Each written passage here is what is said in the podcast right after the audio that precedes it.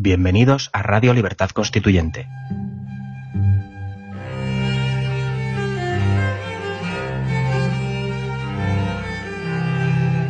Están escuchando Los Florilegios Diarios de Trevijano.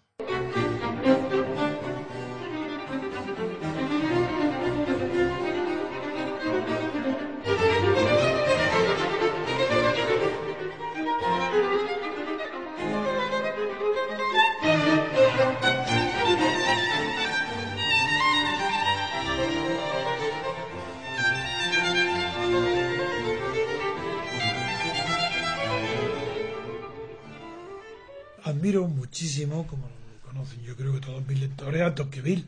Alexis Tocqueville es de las primeras inteligencias de su siglo y sigue siendo de la historia europea en el pensamiento. También reconozco que su libro, El, antiguo régimen y la revolución, es superior en, conceptualmente a la democracia en América. Pero la democracia en América es un libro mucho más cercano a la verdad que su análisis del antiguo régimen y la revolución. Yo recuerdo muy bien, pero que muy bien, las tesis de Tocqueville, sobre todo el ejemplo del dolor. Se basa en que en, una experiencia de la psicología individual, que los individuos soportan los dolores, pero tan pronto como concibe la idea o la posibilidad de que puede ser suprimido, ya no lo aguanta. Lo que le queda ya no, ya no tiene paciencia de sufrirlo. Si un enfermo visita a un médico con un dolor insoportable y el médico le dice que hay un remedio a ese dolor y que lo va, se lo va a quitar con una medicina, con unas pastillas simples, pero que va a durar en que, en que desaparezca un mes, dos o tres meses, este individuo, le, el dolor le disminuye a la mitad y le molesta más que cuando le, dolía, le dolía el 100%. Porque como ya sabe que puede eliminarse por completo, no aguanta, no tiene paciencia para soportar ese dolor que ahora le parece intolerable, cuando era la mitad de lo que le dolía antes. Ese, esa, no, él no lo cuenta con ese ejemplo, eso lo digo yo. Pero es una manera de entender el pensamiento de Tocqueville, que lo que es justo aplicado a un individuo, como en este caso, puede ser injusto aplicado a una colectividad. No son lo mismo los sentimientos individuales que los colectivos. Y Tocqueville tiene una tendencia, incluso ya se ve en la democracia en América, a explicar las causas políticas por un determinismo basado en la psicología individual, en los sentimientos. Pero digo, no hay que olvidar que Tocqueville era un aristócrata.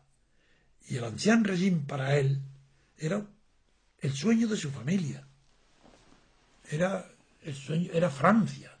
Lo decían no, no, ha habido una época en el mundo, ningún país en el mundo, donde los ricos han podido mejor, vivido mejor que en Francia, del siglo XVIII, el ancien régimen. Si es que todo el, ar, el arte del, de la, del lujo, de la facilidad doméstica del mueble, es Francia.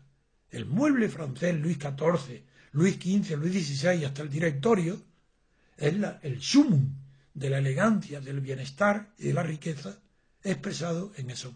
Basta decir, por ejemplo, eso lo cuenta Telleran en sus memorias, él mismo. Se arruinaban para instalar un despacho en París, con muebles de Reisener o de Jacob, que era el, mejor ebanista, si eran ebanistas, tan famosos que su firma en un mueble tenía más valor que el del mejor pintor de la época. Y cuenta Telleran como él, un, una mesa de Jacob o de la silla, con la que él quería decorar, valía tanto como un tronco de caballos, no, como una finca agrícola entera grande e importante.